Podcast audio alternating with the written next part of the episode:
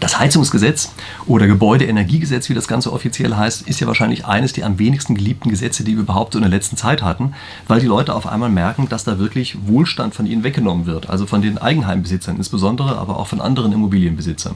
Und ich weiß, dass es riesen Wellen geschlagen hat. Ich habe ja in der Vergangenheit auch schon häufiger mal was drüber gemacht. Es gibt einige Sachen, die für meine Begriffe im Augenblick bei den meisten auch überhaupt nicht auf dem Radar ist die aber eigentlich das Potenzial hat, noch viel schlimmer zu werden, also aus Sicht von Immobilienbesitzern. Nämlich das ist die sogenannte Gebäuderichtlinie, die von der EU auskommt. Also da ist schon seit einiger Zeit, werden da lange Diskussionen geführt und das sind Dinge, die im Grunde genommen ein erhebliches Potenzial haben, wirklich den gesamten Immobilienbestand, also die Bestandsimmobilien, deutlich zu entwerten. Und ich möchte dann mit Ihnen hier einfach mal kurz drüber sprechen. Ich weiß nicht, ob Sie das, diese Gebäuderichtlinie, ob Sie die auf dem Radar drauf haben. Ähm, wie auch immer, ich möchte einfach ein paar Sachen dazu sagen, dass zumindest es ins Bewusstsein dringt, dass da gerade solche Diskussionen laufen.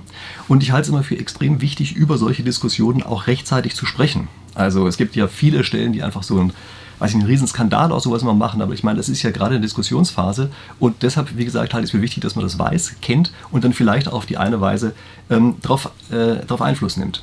Sie werden vielleicht in der letzten Zeit, wenn Sie überhaupt irgendwas von dieser Gebäuderichtlinie gehört haben, werden Sie vielleicht häufiger solche Überschriften gehört haben wie Gebäuderichtlinie steht vor dem Aus. Und da haben sich viele entspannt zurückgelehnt und haben gesagt, ah, okay, die steht vor dem Aus, das ist ja gut, da wird jetzt gar nichts kommen und so. Ähm, ich muss Sie da, also zumindest wenn Sie aus dieser Denkrichtung kommen, muss ich Sie enttäuschen. Nämlich, äh, das wird mit Sicherheit kommen vielleicht abgeschwächt, also wahrscheinlich ein bisschen abgeschwächt gegenüber jetzt, aber es wird kommen und das wird im Augenblick, weil wahrscheinlich alle gesehen haben, wie unbeliebt solche Gesetze sein können, wird das eher Richtung ja, nach den, weiß ich, nächsten, weiß ich was, Wahlen verschoben. Aber Sie können relativ sicher sein, dass da irgendetwas kommt. Ähm, vielleicht kommen Sie auch aus der anderen Denkrichtung und sagen, na ein Glück, dass das kommt, wir brauchen das ja endlich. Auch darauf werde ich im weiteren Teil einfach in diesem Video noch eingehen, dass wir uns ein bisschen Gedanken darüber machen, wie gut ist denn das eigentlich für das, wenn wir über die Zukunft nachdenken. Ja, die Zukunft ist ja nicht nur wirtschaftlich natürlich, sondern sie ist ja eben auch auf eine andere Weise, der Planet muss ja irgendwie bewohnbar bleiben. Wie ist denn das eigentlich aus der Sicht heraus? Und ich möchte jetzt im ersten Schritt einmal kurz darauf eingehen, auf äh, ja, eine Sache, die vor so ein paar Monaten häufiger mal hier über YouTube gegeistert ist ähm, wo an vielen Stellen hier das Wort Enteignung in den Mund genommen wurde. Also wo gesagt wurde, weiß ich, alte Immobilienbesitzer oder Immobilienbesitzer alter Häuser werden enteignet, weil die sich das überhaupt gar nicht leisten können, äh, solche Sanierungen durchzuziehen. Und da gab es dann natürlich auch von der anderen Seite Diskussionen drüber. Ja, und da wurde gesagt, ja, es gibt doch keine Dämmpolizei. Also man braucht über sowas gar keine Angst zu haben. Da geht doch keiner durch die Gegend und guckt nach. Also das finde ich ist ein Gegenargument, da zieht es mir wirklich die Schuhe aus. Denn ich meine, wir alle wissen doch, dass wir bei, in der Corona-Zeit beispielsweise jede Menge solcher Fällen hatten, hatten, wo wirklich die unmöglichsten Dinge kontrolliert wurden, wo die Nachbarn sich gegenseitig angeschwärzt haben, nur weil ihnen gesagt wurde, ihr guckt nach, dass dein Nachbar auch nicht irgendwas Böses macht. Also davon auszugehen, dass man hier unter dem Radar durchfliegen kann und solche Gesetze am Ende doch gar nicht umgesetzt würden, das ist ja die implizite Äußerung davon, das halte ich einfach für völlig verfehlt und vollkommen lächerlich. Ja. Insbesondere auch, wenn wir wissen, dass beispielsweise Schornsteinfeger ähm, ja jedes Jahr mindestens einmal ins Haus reinkommen müssen, um die Heizung zu überprüfen und sowas. Das ist ja ein leichtes zu sagen, ja, dann überprüfst du bitte auch gleich mal den Dämmstandard und guckst dir mal an, wie viel Energie denn verbraucht worden ist äh, für dieses Haus. Also das ist vollkommen lächerlich zu glauben, äh, so ein Gesetz würde am Ende schon nicht so heiß gegessen, wie es gekocht wird. Ja, dass solche Gesetze sind, also gerade in Deutschland, werden sie natürlich sehr heiß gegessen. Wir setzen die Dinge einfach um und wenn sie umgesetzt sind, dann muss man das eben auch machen. Die nächste, der nächste Punkt, der häufig aus dieser Ecke herauskam, der, der war, dass gesagt wird, naja, das ist eine Diskussionsgrundlage und ja, das stimmt schon. Das Papier, was da 2021 im Umlauf war, das war so ein bisschen schlimm, aber das wird ja alles abgeschwächt. Und am Ende kommt das schon gar nicht so schlimm. Und dieses kommt schon nicht so schlimm, das ist immer so eine Sache, da kann ich wirklich nur sagen, wenn das jemand schlimm findet, was dort kommt, dann kommt es nur dann nicht schlimm, wenn er sich darum kümmert. Also wenn er sich darum kümmert und rechtzeitig weiß, was da für ein Diskussionsstand ist und vielleicht darauf auch Einfluss nimmt. Und eine Sache muss man, muss man ganz klar verstehen. Es sind über die, die Phasen zwischendrin, also über die nächsten, ja, die 30er Jahre hinweg, ja, da ist im Augenblick relativ viel geändert worden. Aber in einem Punkt ist man sich bei diesem Gesetz eigentlich nach wie vor vollkommen einig, nämlich es müssen alle Häuser bis zu einem bestimmten Zeitpunkt, ungefähr 2050, Deutschland will ja wieder Musterschüler sein, wahrscheinlich bei uns 2045, aber egal. Also alle Häuser müssen bis zu diesem Zeitpunkt Null-Energiehäuser werden. Was immer das so ganz genau heißt, ähm, wir müssen ein bisschen aufpassen mit diesen ganzen verschiedenen Wörtern. Ähm, ist, also es gibt ein Null-Emissionshaus, es gibt Null-Energiehäuser und so weiter. Also vergessen wir das mal. Wahrscheinlich muss es ein Null-Energiehaus sein. Und wenn man das wörtlich nimmt, also in der Weise, dass gar nicht zugeheizt werden darf beispielsweise, dann ist natürlich illusorisch. Das geht im Gebäudebestand überhaupt gar nicht. Und deshalb wird eine Definition zugrunde gelegt, die eigentlich so ein bisschen tricky ist. Äh, nämlich es wird ganz einfach gesagt, die externe Energiezuführung muss kleiner sein oder kleiner gleich dessen sein, äh, was beim Haus selber erzeugt wird. So, und jetzt ist die, und das innerhalb eines Jahres, ja, also nicht zu jedem Zeitpunkt, Sie brauchen nicht zu jedem Zeitpunkt eine ausge, äh, ausgeglichene Bilanz mit dem Haus, sondern über ein Jahr hinweg äh, müssen Sie halt, dürfen Sie nicht mehr äh, verbrauchen, als Sie erzeugt haben. Und das ist natürlich eine Sache, da sagen jetzt viele, ach na gut, dann können wir uns ja ganz entspannt zurücklehnen. Ja, dann bauen wir eine Solaranlage aufs Dach und da wird ein bisschen Energie erzeugt. Und damit kriegen wir dann schon genau den Energiebedarf hin. Im Sommer können wir den erzeugen, den wir im Winter dann irgendwie mit dazu kaufen. Und ich fürchte, den Zahn muss ich allen ziehen, die glauben, dass das einfach so geht. Nämlich, wie viele schafft man eigentlich durch so eine Solaranlage? Also auf einem normalen Häuschen. Ja, bei einem Reihenhaus sowieso weniger, aber sagen wir ruhig, wir haben ein freistehendes Einfamilienhaus. Wenn Sie da sowas in der Größenordnung von 10 Megawattstunden im Jahr hinkriegen, dann liegen Sie schon gar nicht so schlecht. Die Zellen werden vielleicht ein bisschen leistungsfähiger, Sie können vielleicht den Platz ein bisschen besser ausnutzen. Sie dürfen jetzt auch größere Anlagen draufbauen, äh, ohne dass Ihnen daraus irgendwie größere Nachteile erwachsen. In der Vergangenheit war das ja so ein bisschen schwierig. Sagen wir also ruhig, Sie schaffen in der Größenordnung von 15 Megawattstunden im Jahr. Wie viel kann man damit eigentlich machen? Sie müssen bedenken, bei älteren Häusern, die Sie dort haben, kommen Sie natürlich vorne und hinten nicht hin. Sie müssen ja den Stromverbrauch mit einberechnen, den Sie haben. Das ist ja schon mal eine Sache. Und Sie müssen Ihren Heizbedarf mit einberechnen. Und da kommen Sie mit dieser Größenordnung von 15 Megawattstunden im Jahr ziemlich sicher nicht hin. Und das ist eine Sache, das muss einem klar sein, dass das nicht einfach so eine lockere Geschichte ist, dass man einfach sagt, ach, Solaranlage aufs Dach und dann ist alles gut. Nein, das wird so nicht funktionieren. Und vor allen Dingen müssen Sie auch was anderes bedenken, nämlich wir arbeiten immer mehr im Homeoffice. Und weil wir immer mehr im Homeoffice arbeiten, kriegen wir auch von dort nochmal weiteren Bedarf, Energiebedarf mit dazu. Ja, also wir sind dann öfter zu Hause, das heißt, wir müssen im Winter in Zeiten, in denen wir in der Vergangenheit nicht heizen brauchten, müssen wir jetzt auf einmal heizen und wir verbrauchen in der Zeit eben auch Strom, ja, also für, weiß ich, Computer und Licht und was ich, äh, weiß ich, was äh, wir da alles verwenden. Und das wird hier erstmal gar nicht eingerechnet bei dieser ganzen Geschichte. Also das heißt, das ist überhaupt nicht so ein, Zei so ein äh, Heimspiel, wie man sich das die ganze Zeit so vorstellt, ja, also zumindest aus der Richtung vorstellt, äh, die sagen, es kommt schon alles nicht so schlimm. Tatsächlich ein Null-Energiehaus zu haben bei einem alten Gebäude, also weiß ich, ein Gebäude, was jetzt vielleicht sagen, größenordnungsmäßig 50 Jahre alt ist oder sowas, das ist sehr herausfordernd und das kriegen sie nicht einfach so hin. Dafür brauchen sie wirklich exorbitante Kosten, die sie reinstecken, damit das irgendwie funktioniert. Und ich möchte jetzt gar nicht zu sehr auf die Details von sowas eingehen, Vielleicht machen wir das ja nochmal an einer anderen Stelle, aber es muss erstmal allen bewusst sein, dass das keine Sache ist, wo man sich einfach entspannt zurücklehnen kann und sagen kann, wird schon nicht so schlimm kommen. So, und jetzt ist ja, wie gesagt, stand immer dieses Wort Enteignung im Raum. Was heißt das eigentlich? Also es heißt natürlich nicht, dass einer hinkommt und sagt, hier, du musst aus diesem Haus raus. Aber es kommt jemand hin und sagt, hier, du musst eine Investition tätigen, die man vielleicht gar nicht tätigen kann. Und in vielen Fällen müssen Sie auch bedenken, dass Sie hier ab einem bestimmten Alter heutzutage praktisch keine Kredite mehr von den Banken kriegen. Also auch da gibt es ja entsprechende gesetzliche Regelungen, die die Banken wiederum dazu bringen, keine Kredite an alte Personen auszugeben. Und das sind aber genau die, die in diesen Gebäuden drin wohnen.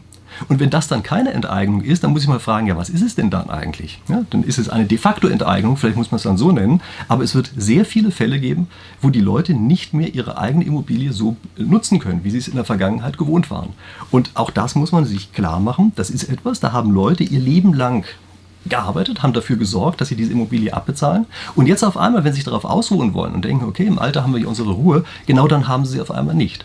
Und das ist etwas, da wundere ich mich jedes Mal drüber, ähm, wie aus einer bestimmten Richtung argumentiert wird, im Grunde genommen völlig herzlos argumentiert wird und gesagt wird, ach naja, das sind Einzelfälle und die müssen noch vorgesorgt haben dafür und weiß ich was. Also an allen möglichen anderen Stellen kümmern wir uns immer darum, was passiert, wenn die Leute arm sind, nicht genug Geld haben, aber hier auf einmal sind sie die bösen Immobilienbesitzer und bei denen ist nicht weiter schlimm. Dann können die halt aus ihrem Gebäude raus und es macht nichts. So, sorry, wenn ich da ein bisschen polemisch werde, aber ich finde das schon eine ziemliche Unverschämtheit, dass auch gerade Personen, die aus dem linken Spektrum herauskommen, hier auf einmal eine völlige Herzlosigkeit an den Tag legen und einfach sagen, ja, ob die ihr Leben lang gearbeitet haben dafür oder nicht, ist uns doch egal. Ähm, wenn der Energiestandard nicht erfüllt wird, dann ist es halt schlecht. Wie gesagt, wir kommen zu dem Thema noch. Ich möchte darauf hinweisen, dass das eine Sache ist, ja, die eigentlich hier vielleicht in der Form nicht erwähnt werden sollte. Ich muss es jetzt einfach erwähnen. Also ich erzähle Ihnen die Geschichte. Ähm, das, wir haben es hier zum gewissen Grad mit der Zeitinkonsistenz der Politiker zu tun. Also es ist so, dass sehr viele Politiker zu einem bestimmten Zeitpunkt großherzige Versprechungen darüber machen, was wir in der Zukunft alles an Energieeinsparungen haben werden, das teilweise dann auch in Gesetze gießen und im Grunde genommen davon ausgehen, dass sie nicht diejenigen sein werden, ähm, die diese Suppe auslöffeln müssen, sondern eigentlich diesen schwarzen Peter an jemand anders in die Zukunft ähm, schieben. Das ist eigentlich eine Sache, das können Sie immer wieder beobachten dass hier äh, von einzelnen Politikern versucht wird, äh, wirklich einfach Versprechungen zu geben und damit irgendwie sich lieb Kind zu machen und gleichzeitig aber eben nicht die Nachteile davon äh, wirklich in, in die eigene ähm, Amtszeit reinfallen zu lassen oder zu wissen, dass es auch nicht in die eigene Amtszeit reinfällt. Und ist, mir ist gerade dieses Thema im Augenblick deshalb wichtig, weil, wie Sie vielleicht wissen, ich gerade ein neues Buch geschrieben habe, in dem dieses Prinzip, was ich gerade beschrieben habe, dass der Zeitinkonsistenz in uns selber eine Rolle spielt. Also bei Politikern sieht man das relativ stark, weil wir dort verstehen, dass es verschiedene Personen sind, die im Zeitablauf auftauchen. Bei uns selbst ist das genauso. Also wir sind ja auch nicht immer genau die gleiche Person zu jedem bestimmten Zeitpunkt, ähm, sondern wir sind gewissermaßen eine Abfolge von Einzelpersonen, die jedes Mal auch einzelne Interessen haben. Und so werden Sie sehen, dass wir häufig genauso handeln, wie ich das gerade den Politikern nachgesagt habe, nämlich dass wir zu einem Zeitpunkt, und sei es auch nur uns selber, vielleicht irgendeine Versprechung machen, ja, dass wir sagen, ah, dieses Jahr gehe ich jeden Tag in, weiß ich, ins Fitnessstudio oder sowas und werde ganz äh, stark und esse nur noch tolle Sachen. Dieses Versprechen machen wir, aber der Nächste, der das jeweils umsetzen muss, also wir selbst, ja, das nächste Ich von uns, das macht das dann nicht und das hat dann irgendwie andere Pläne. Und die wir häufig ist, ähm, die Kunst, für ein gutes Ergebnis äh, zu erzielen, besteht darin, dass wir Regeln schaffen, nach denen diese kleinen Ichs, die im Zeitpunkt, in jedem einzelnen Zeitpunkt leben, dass die ein Eigeninteresse daran haben, so etwas zu machen. Ja, deshalb müssen wir auch darüber nachdenken, wie gestalten wir eigentlich Regelungen.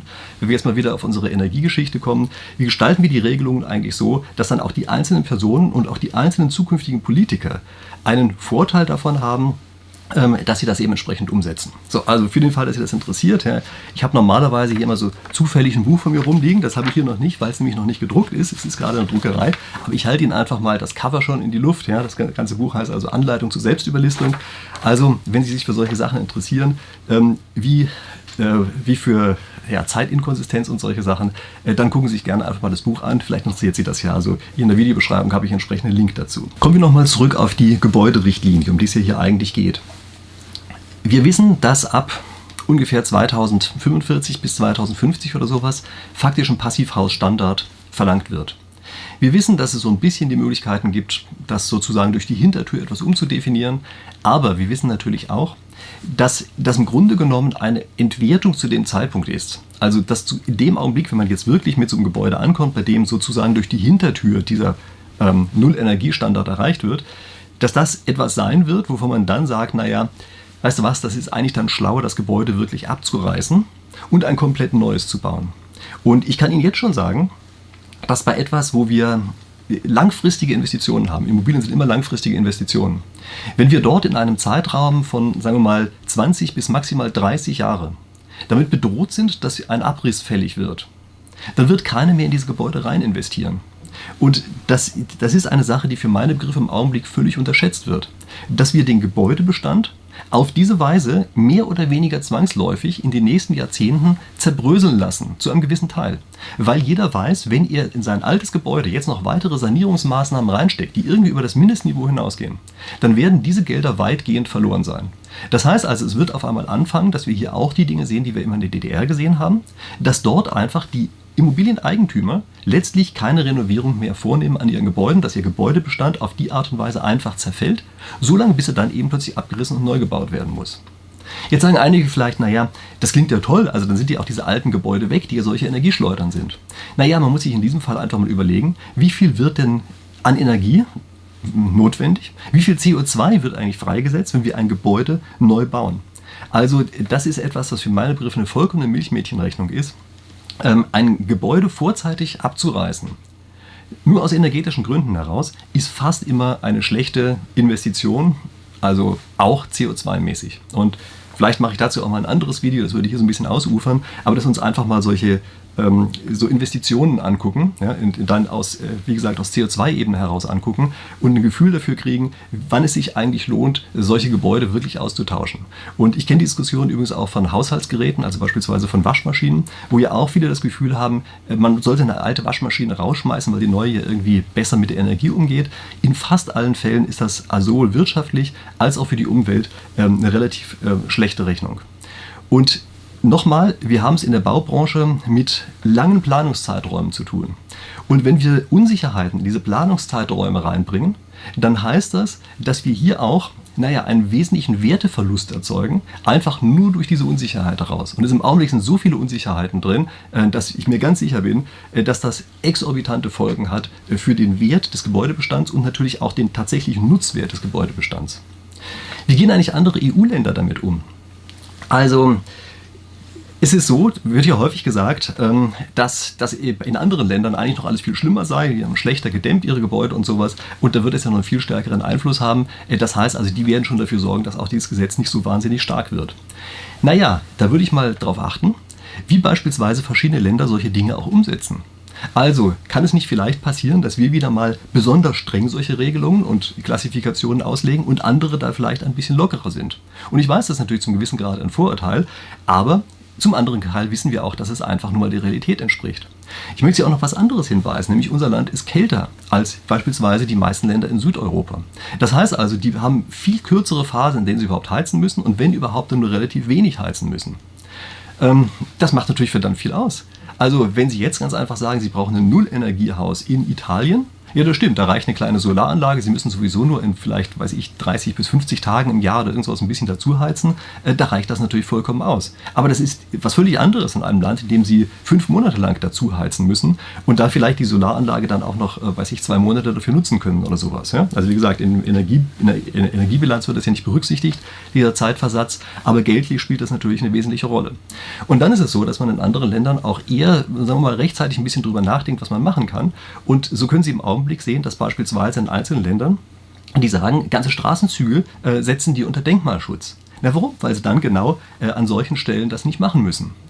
Äh, man weiß auch, wenn man in äh, Frankreich beispielsweise zu viel solcher Gesetze macht, äh, dann hat man auf einmal eine riesen Randale auf der Straße. Ja, da sind ja diese ganzen Gelbwesten rumgelaufen.